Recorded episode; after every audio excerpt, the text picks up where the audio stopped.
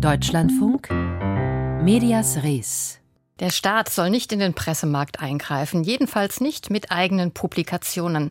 Erst neulich hatten wir hier über den Fall Libra das Rechtsbriefing berichtet, eine Webseite und ein Newsletter, der über eine Firma entsteht, an der das Bundesjustizministerium beteiligt ist. Die Kulturzeitschrift L'Intra International, gegründet 1988, klagt nun gegen Sinn und Form, eine Zeitschrift, die bereits seit 1949 erscheint. Herausgegeben wird sie von der Berliner Akademie der Künste. Der Vorwurf von Lettre, hier würden staatliche Gelder intransparent für eine zweimonatlich erscheinende Zeitschrift verwendet und somit der Markt verzerrt. Doch stimmt das so? Michael Mayer hat sich für uns sachkundig gemacht. Frank Berberich, Herausgeber der Lettre International, geht es um eine saubere Trennung. Er will geklärt wissen, ob Zeitschriften wie der Kulturaustausch, der Gelder vom Auswärtigen Amt erhält, oder Sinn und Form, eine literaturbetonte zweimonatlich erscheinende Zeitschrift, die von der staatlichen Berliner Akademie der Künste herausgegeben wird, rechtmäßig staatlich unterstützt werden. Seine Argumentation, es könne nicht sein, dass der Staat Kulturzeitschriften wie Sinn und Form fördere, denn das sei eine Marktverzerrung. Was wäre denn los, würde der Staat oder würde ein Ministerium sagen, wir finanzieren jetzt, sagen wir mal, die Süddeutsche Zeitung mit äh, Millionen im Jahr. Da würde jeder sagen, sind Sie denn verrückt geworden, eine einzige Zeitung zu finanzieren? Da wäre es ganz klar. Nur bei Kultur wird immer so getan, als sei das außerhalb der demokratischen Sphäre, da seien so zarte Pflänzchen und äh, die Kulturleute verstehen sowieso nicht, was Verfassungsrecht ist. Das ist alles völliger Unsinn. Dass Berberich den Status einiger Kulturzeitschriften wie Sinn und Form, aber auch den Kulturaustausch überprüfen lassen will, ist auch vor dem Hintergrund eines dann letztlich nicht gestellten Antrags auf Corona-Förderung zu sehen, den er für Lettre International einreichen wollte. Berberich stieß auf Formulierungen im Förderprogramm, die ihn stutzen ließen. Er schrieb an die Bundesbeauftragte für Kultur und Medien. In mehreren Briefen antwortete man ihm, Lettre International sei im Gegensatz zu einigen Buchperiodika presseähnlich und könne daher daher nicht unterstützt werden. Wörtlich schrieb das BKM die Pressefreiheit bedingt das medienrechtliche Prinzip der Staatsferne, aus dem sich ein Gebot der Neutralität und ein Verbot jeglicher Einflussnahme ergeben.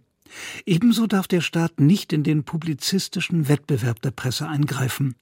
Eine finanzielle Förderung einzelner Zeitschriften mit öffentlichen Geldern unterläge daher sehr hohen verfassungsrechtlichen Hürden und könnte nicht unter denselben Bedingungen wie eine Förderung der Buchbranche abgewickelt werden. Der Lettre-Herausgeber sieht hierin einen Widerspruch. Einerseits werde seine Zeitschrift als Presse einsortiert, andererseits fördert die bundesdeutsche Kulturpolitik gleich mehrere Zeitschriften. Im Fall von Sinn und Form sind es etwa ein Drittel des Redaktionsetats. Matthias Weichelt, Chefredakteur der Zeitschrift Sinn und Form, hält die Klage für unglücklich. Immerhin gäbe es auf dem kleinen Markt der Kulturzeitschriften eine sich ergänzende inhaltliche Ausrichtung. Ein sich ergänzen von verschiedenen Profilen, Stimmen, zwischen denen sich die Leser und Leserinnen, aber auch die Autoren und Autorinnen äh, entscheiden können. Natürlich gibt es Überschneidungen und das ist ja auch gut so, wenn man sich äh, überhaupt mit äh, Kulturgeschichte beschäftigt, war es immer so, dass daraus auch äh, eine große Kraft entstanden ist, dass sich Dinge äh, gegenseitig befruchten, dass es einen Austausch gibt. Also von daher sind wir davon, dass Autoren sowohl in Lettre als auch bei uns veröffentlichen, gar nicht überrascht. Doch Lettre-Herausgeber Berberich geht noch weiter und sagt, es gehe nicht nur um Überschneidungen, sondern auch um Wirtschaftliches. Sinn und Form könne etwa nur deswegen günstiger angeboten werden, weil es die staatliche Förderung gebe und konkurriere ja auch um Leser und Anzeigen. Da die Sachlage so komplex ist, hat sich das Berliner Landgericht in einem Nebenaspekt mit der fehlenden Gebührenordnung von Sinn und Form befasst. Die Zeitschrift werde zwar in der Satzung der Akademie erwähnt, derlei Angebote müssten aber eine Gebührenordnung für Anzeigen und Heftpreise haben. Ohne diese könne die staatlich unterstützte Zeitschrift gar nicht erscheinen. Doch diese Gebührenordnung muss erst im Sommer durch die Mitglieder der Akademie der Künste verabschiedet werden. Und nun? Chefredakteur Matthias Weichelt sagt, dass man erst mal sehen müsse, wie es weiterginge. Der Klageweg sei ja noch lange nicht am Ende. Eine etwaige staatsferne Stiftung, die in Zukunft die Zeitschrift Sinn und Form herausgeben könne, stehe zunächst nicht an. Naja, das sind Überlegungen, die einem natürlich im Kopf herumschwirren können, wenn man in so einer sehr bedrohlichen Situation ist, wie wir es gerade sind. Aber das schieben wir jetzt natürlich noch auf, weil wir noch längst nicht glauben, dass das jetzt irgendwie das Ende sein darf für eine Zeitschrift wie Sinn und Form.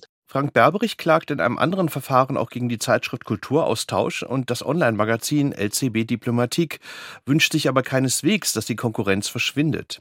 Er wünsche sich vor allem, dass die Politik sich des Themas annimmt. Und möglicherweise sogar eine gesetzgeberische Initiative entsteht, die darauf aus ist, diese verfassungsrechtliche Regelung einmal zu überprüfen.